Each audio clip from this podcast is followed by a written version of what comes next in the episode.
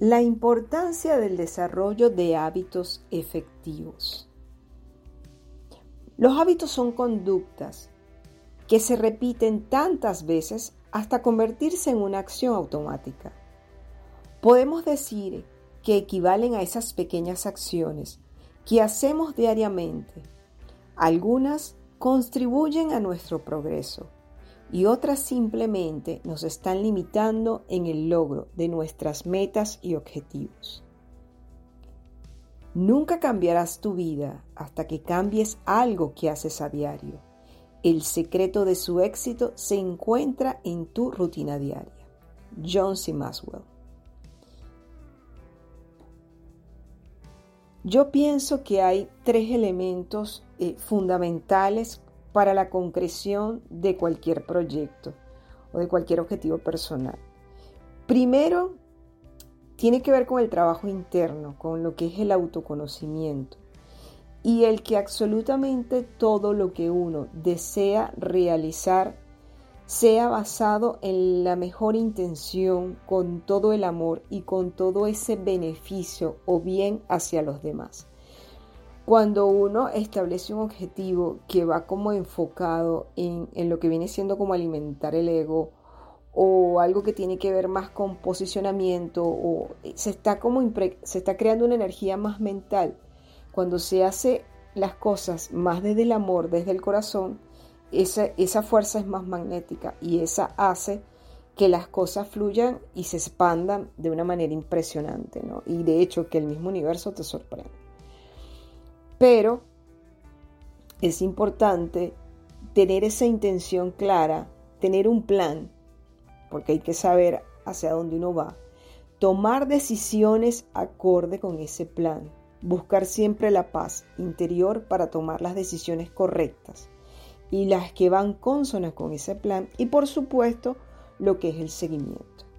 Pero muchas veces todo esto eh, funciona o fluye si nosotros accionamos y nos vamos observando en cuáles son las tareas que estamos haciendo, cuáles son esos hábitos que estamos desarrollando, que nos va ayudando a llegar a ese punto o a ese logro que queremos alcanzar, ese objetivo, esa meta o ese proyecto que se tiene planteado.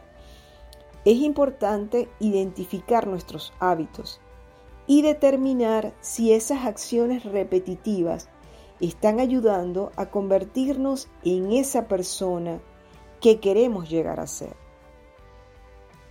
No ir solo detrás de la meta, sino ir por la transformación personal y en los beneficios que ese cambio de conducta generará en nuestra vida en el largo plazo. No, yo soy una persona de metas. Sin embargo, hay que tener siempre un balance y hay que disfrutar los procesos, no vivir en función de expectativas porque eso te va a frustrar. O sea, es simplemente hacer lo que toca hacer con la mejor intención, avanzar día a día, aprender de las caídas y de los rechazos, porque no todo es color de rosa, yo digo que cada quien carga su cruz, pero el punto es la manera como uno eh, surfea y maneja se mueve ante esas olas y ante esa circunstancia. Y es importante estar consciente que pequeñas acciones repetitivas y constantes ayudan de una manera extraordinaria en el desarrollo personal. Cuando hablamos de hábitos, hay que estar claros de que son los hábitos efectivos y hay hábitos positivos y hábitos negativos. Y uno con los cual yo siempre he trabajado es en observar mis pensamientos. O sea, el observar tus pensamientos corresponde a un hábito y eso te permite de alguna manera estar en centro y poder avanzar en función de lo que deseas alcanzar. Pues. Y si las cosas no van fluyendo como tú esperabas, tú te mantienes constante y firme porque sabes que en algún momento eso que estás haciendo de poquito a poquito basado en lo que tú crees, en lo que tú consideras, en lo que tú tienes en tu corazón y en tu mente alineado, eso va a dar algún fruto que no sabrás cómo vendrá, lo tendrás visualizado, pero muchas veces el universo sorprende con cosas mayores y mucho más grandes. a la final en esta vida todos tenemos un propósito. Yo digo que el propósito de vida es, en mi caso es complejo, ¿no? Un proceso porque uno tiene talentos y, tienes habilidades y bueno, tú lo que procuras es sumar a la creación, ¿no? Y en la medida que va pasando el tiempo vas como afinando o te vas acercando o vas entendiendo un poco más cuál es tu propósito o qué es lo que vinimos a hacer en esta vida. ¿no? Sin embargo, e, es importante saber cuál metodología se debería seguir para el desarrollo de hábitos efectivos. Es decir, qué pasos debo seguir, valga la redundancia, para desarrollar esos hábitos que me ayuden a la solución de mis problemas y que me ayuden a la concreción o al avance en esa meta o ese plan o ese proyecto que quiero desarrollar. Primero hay que definir el objetivo. ¿Qué es lo que quiero resolver? ¿A dónde quiero llegar? ¿Qué quiero lograr? Decidir qué tipo de persona quiero llegar a ser, o sea, en qué me quiero convertir. ¿Cuál es esa mejor versión que quiero llegar a ser? O sea, porque uno cada día debe procurar ser mejor, mejor persona, o sea, más humano, diría yo. Identificarse con esa persona que quieres llegar a ser, o sea, cómo actúan, qué hacen. Establecer un plan con sus respectivas tareas y el compromiso consigo mismo para el logro de esa identidad. Por ejemplo, si el objetivo, ya que estamos terminando un año y vamos a comenzar con uno nuevo, es leer seis libros sobre productividad y liderazgo desde marzo hasta octubre del año que viene, entonces uno tiene que preguntarse qué tipo de persona quiero ser. Obviamente quiero ser un lector, porque me gustaría convertirme en un experto en el área, me gustaría leerme esos seis libros en ese periodo de tiempo que va de marzo a octubre. Entonces hay que buscar la identificación, o sea, ¿qué hace un lector? ¿Cuál es su rutina? ¿Lee todos los días? ¿Hace anotaciones de lo que lee? ¿Cuánto tiempo lee? ¿Comparte sus conocimientos eh, que ha aprendido? ¿Se reúne con personas que leen libros similares? ¿No? También cómo lo logro, o sea, cuál es la planificación, cuáles son las tareas que yo voy a hacer y cómo me voy a planificar en ese periodo de tiempo, ¿verdad? En ese día, en qué segmento del día, en qué espacio yo me voy a dedicar a esa actividad y el compromiso consigo mismo, que, es, una, que es lo más importante. Pues. O sea, el respetar tu palabra, el respetarte a ti mismo. Y eso implica hacer lo que dices que vas a hacer. Y es conveniente enfocarse en el proceso de transformación a la final es un sistema lo que se está construyendo, ¿verdad? Cuando se desarrollan esas conductas repetitivas. Y esto se va haciendo de manera progresiva y constante, inclusive cuando uno está desarrollando hábitos o cuando uno va en pro de algo, de repente hay una actividad que uno no quiere hacer, uno está cansado, tiene la cabeza, tienes sueño, tienes una fiesta, tienes un evento, tienes una llamada, tienes un date, o sea, lo que sea.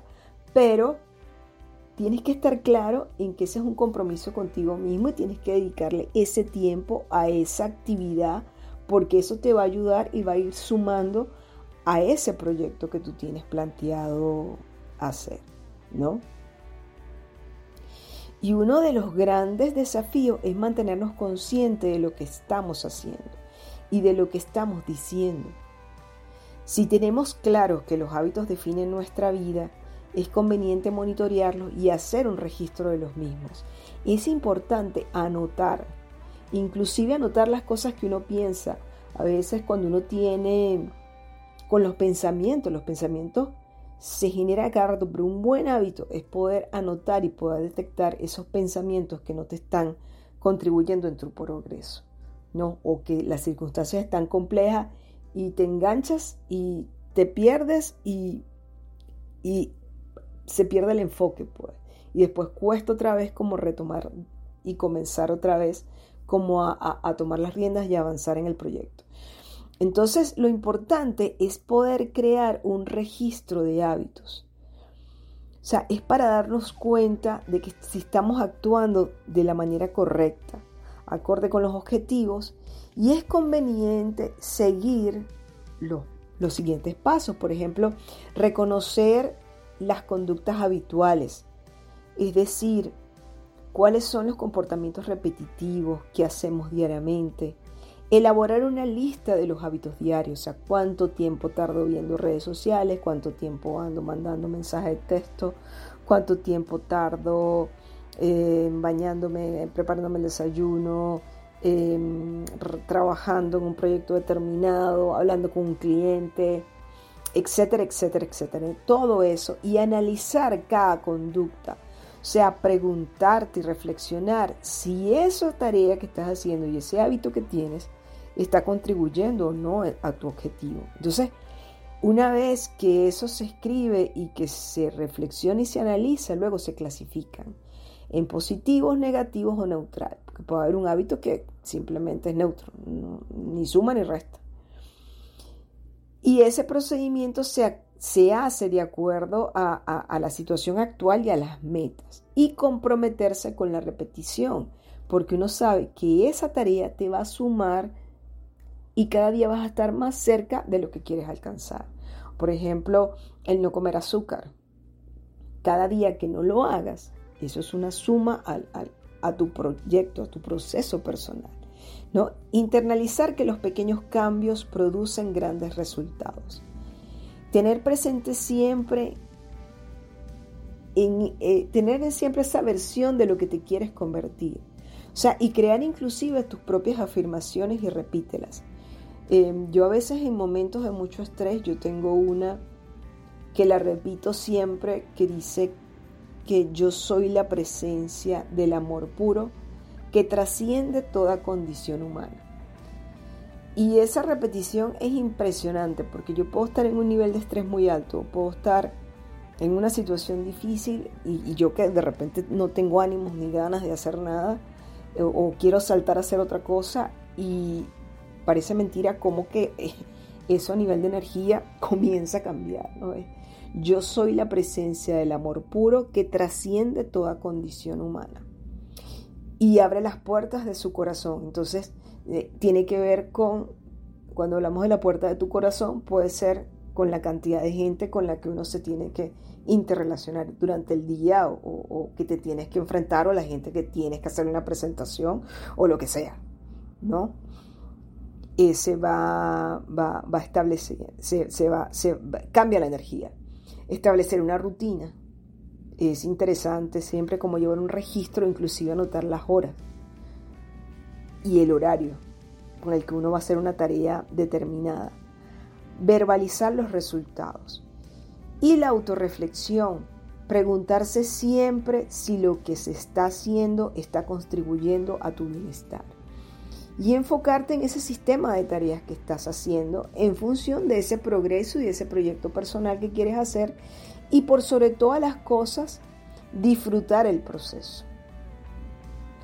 Es importante involucrarnos en nuestro proceso de autoconocimiento para darnos cuenta y reflexionar sobre la manera de cómo estamos actuando.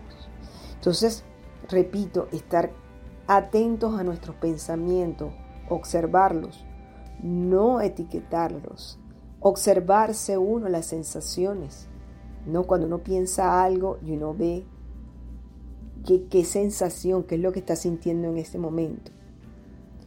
Importante no criticar ni hacer juicios sobre tu proceso y ser benevolente consigo mismo, o sea, eh, no, no culparte por la falla, porque las cosas no estén saliendo como sea. Eh, de repente alguien que se esté preparando para un maratón, de repente no se siente bien, entonces en vez de correr, no sé, 5 millas, corre 3. No, o sea, uno que tiene que ser compasivo y empático consigo mismo, ¿no?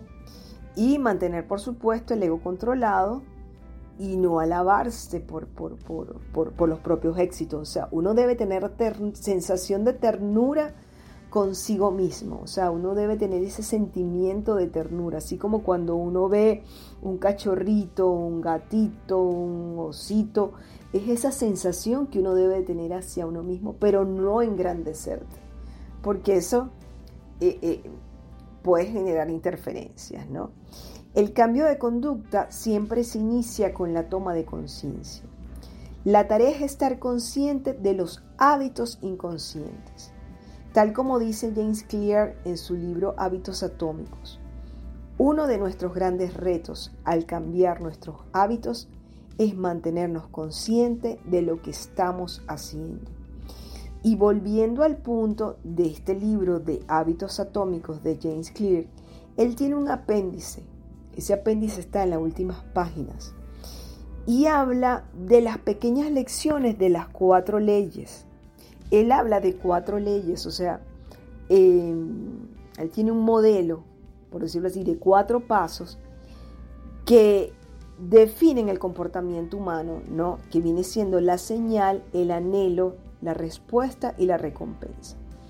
Entonces, él, él en el apéndice, él habla de que esto es un marco de referencia que enseña a crear nuevos hábitos, sino que revela algunas percepciones interesantes sobre la conducta humana. Entonces él habla de lo que viene siendo la fase del problema, donde habla de la señal y del anhelo, y después él habla de una fase de solución que viene siendo respuesta y recompensa. Yo voy a leer unos extractos del apéndice y es interesante si eh, tienen el libro, porque el libro de verdad tiene muchos tips y mucha información importante para la construcción de hábitos positivos. En el, su libro escribe frases como esta. La conciencia viene antes que el deseo. Un anhelo es creado cuando le asignas significado a una señal. Tu cerebro construye una emoción o un sentimiento para describir tu situación presente. Y ello significa que un anhelo solo puede ocurrir después de que has descubierto una oportunidad. La felicidad es simplemente la ausencia de deseos. Cuando observas una señal, pero no sientes deseos de cambiar tu estado, significa que estás contento con tu situación presente. La felicidad no consiste en alcanzar placer, lo cual es alegría o satisfacción, sino en una falta de deseo. La felicidad llega cuando no sientes la urgencia de sentirte de manera distinta. La felicidad es el estado en el que entras cuando ya no quieres cambiar de estado. Sin embargo, la felicidad es pasajera porque un nuevo deseo siempre surge. Como dice Kai Budrys, la felicidad es el espacio entre un deseo que se ha cumplido y un nuevo deseo que se está formando. Del mismo modo, el sufrimiento es el espacio entre el anhelo de cambiar de estado y la obtención del cambio. Es la idea de placer lo que perseguimos. Buscamos la imagen del placer que generamos en nuestra mente. En el momento de actuar, no sabemos cómo será obtener esa imagen o siquiera si nos va a satisfacer. El sentimiento de satisfacción solo aparece después. Esto es lo que el neurólogo austriaco Viktor Frank quería decir cuando afirmó que la felicidad no puede perseguirse, tiene que surgir. El deseo se persigue. El placer surge a partir de la acción. La paz ocurre cuando dejas de convertir tus observaciones en problemas. El primer paso en cualquier conducta es la observación. Tú adviertes una señal, un pequeño pedazo de información, un acontecimiento. Si no deseas actuar a partir de lo que observas, entonces estás en paz. El anhelo se trata de querer arreglarlo todo. La observación sin anhelo es el reconocimiento de que no necesitas arreglar nada. Tus deseos no están corriendo de manera desenfrenada. Tú no anhelas un cambio de estado. Tu mente no genera un problema que tú tengas que resolver. Simplemente estás observando y existiendo. Con un porqué suficientemente grande, puedes superar cualquier cómo. Friedrich Nietzsche, filósofo y poeta alemán, escribió, Aquel que tiene un porqué por el cual vivir, puede soportar casi cualquier cómo. Esta frase abriga una importante verdad acerca del comportamiento humano. Si tu motivación y deseo son lo suficientemente grandes, esto es, tu por qué está actuando, te pondrá en acción aun cuando sea muy difícil. Los grandes anhelos promueven grandes acciones, a pesar de que la resistencia sea dura. Ser curioso es mejor que ser inteligente.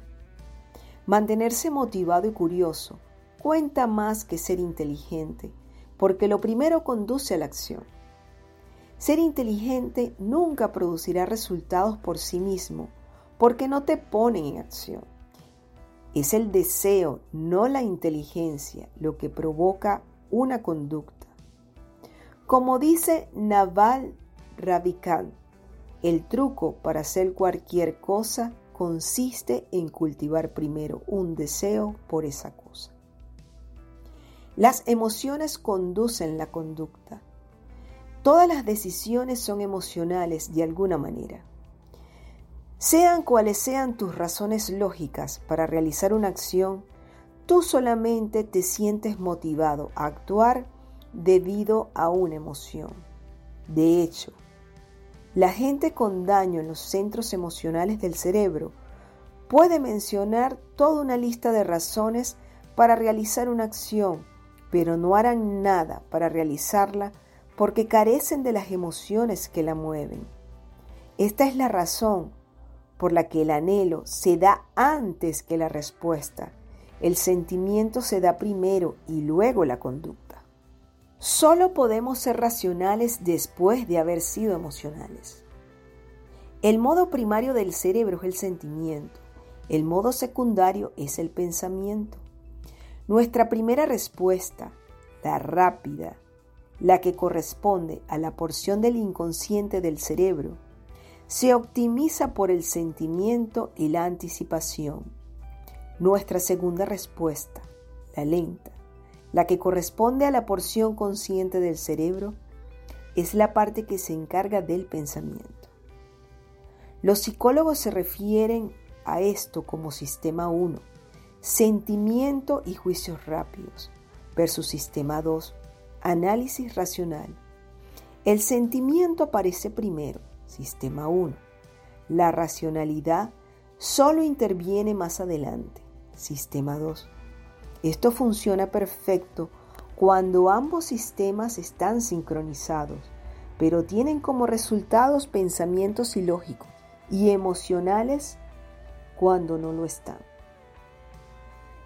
Tu respuesta tiende a seguir tus emociones. Nuestros pensamientos y acciones están enraizados en lo que encontramos atractivo, no necesariamente en lo que es lógico. Dos personas pueden estar ante el mismo grupo de hechos y responder de manera muy distinta porque analizan esos hechos a través de su particular filtro emocional. Esta es una de las razones por las que apelar a la emoción es típicamente más poderoso que apelar a la razón. Si un tema hace que alguien se siente emocional, es improbable que ese alguien se interese en los datos. Este es el motivo por el cual las emociones pueden ser una amenaza tan grande cuando se trata de tomar decisiones. Puesto de otra manera, la mayoría de la gente cree que la respuesta razonable es aquella que los beneficia, la que satisface sus deseos. Abordar una situación desde una posición emocional más neutral te permite basar tu respuesta en los datos más que en la emoción. El sufrimiento dirige el progreso. La fuente de todo sufrimiento es el deseo por un cambio de estado. Esto también es la fuente de todo progreso. El deseo de cambiar tu estado presente es lo que provoca que realices una acción. Querer más es lo que empuja a la humanidad a buscar mejoras, desarrollar nuevas tecnologías y tratar de llegar más alto. Cuando sentimos anhelo, estamos insatisfechos pero determinados. Sin anhelo, estamos satisfechos pero carecemos de ambición. Tus acciones revelan cuánto deseas algo. Si afirmas que algo es una prioridad, pero nunca actúas en consecuencia, entonces significa que no lo quieres realmente. Es el momento de tener una conversación honesta contigo mismo. Tus acciones revelan tus verdaderas motivaciones.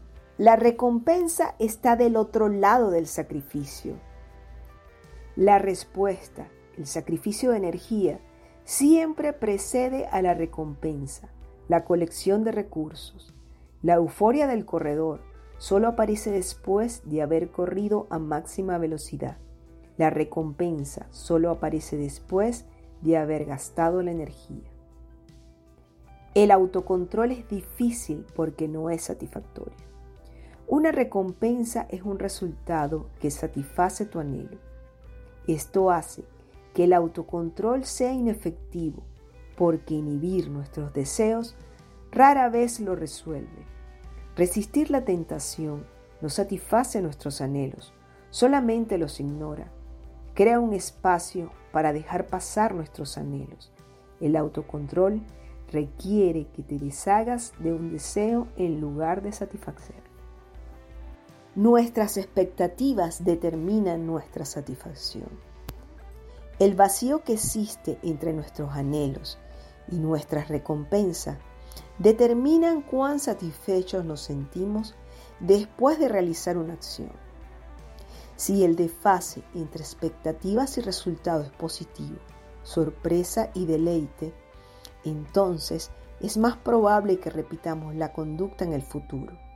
Si el desfase es negativo, decepción y frustración, entonces es menos probable que lo hagamos. Por ejemplo, si esperas obtener 10 dólares y obtienes 100, entonces te sientes estupendo. Si esperas 100 dólares y obtienes 10, entonces te sientes decepcionado. Tu expectativa cambia tu satisfacción.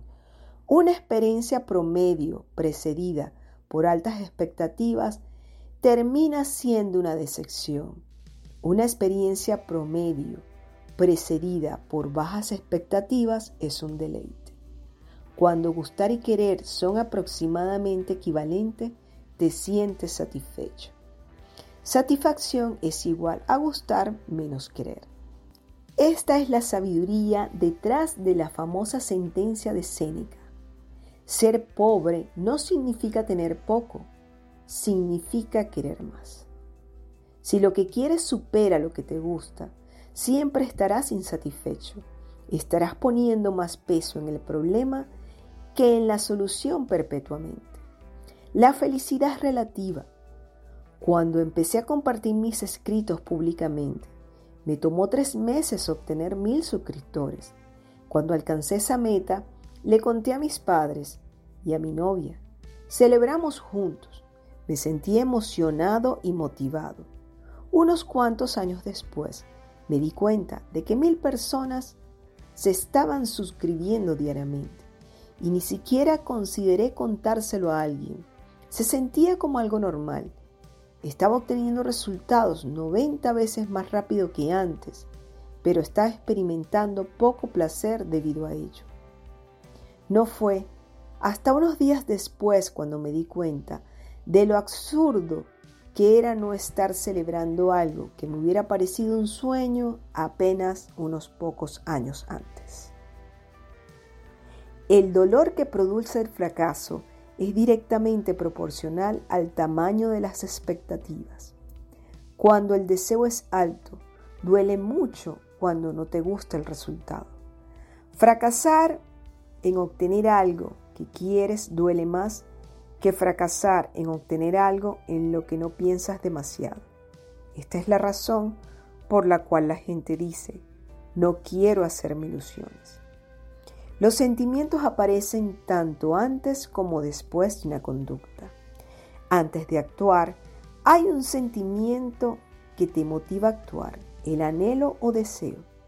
Después de actuar, hay un sentimiento que te enseña a repetir la acción en el futuro, la recompensa, señal, mayor anhelo, sentimiento, respuesta, recompensa genera un sentimiento.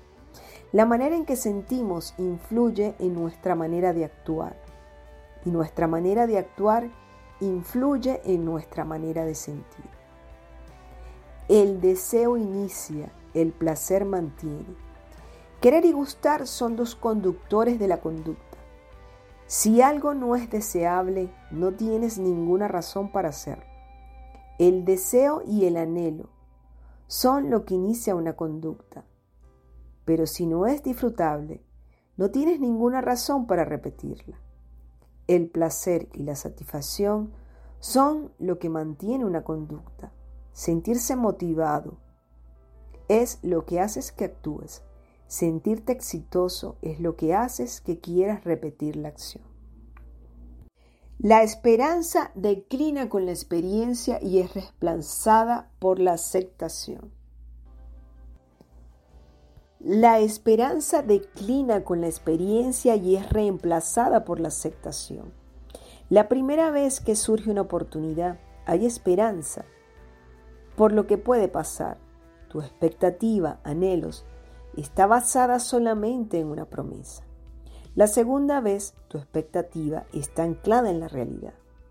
Empiezas a comprender cómo funciona el proceso y tu esperanza gradualmente se transforma en una predicción más precisa y en la aceptación del resultado más probable. Esta es una de las razones por las que continuamente tratamos de asirnos al más reciente esquema para volvernos millonarios en instante o para bajar de peso en poco tiempo. Los planes nuevos ofrecen esperanza.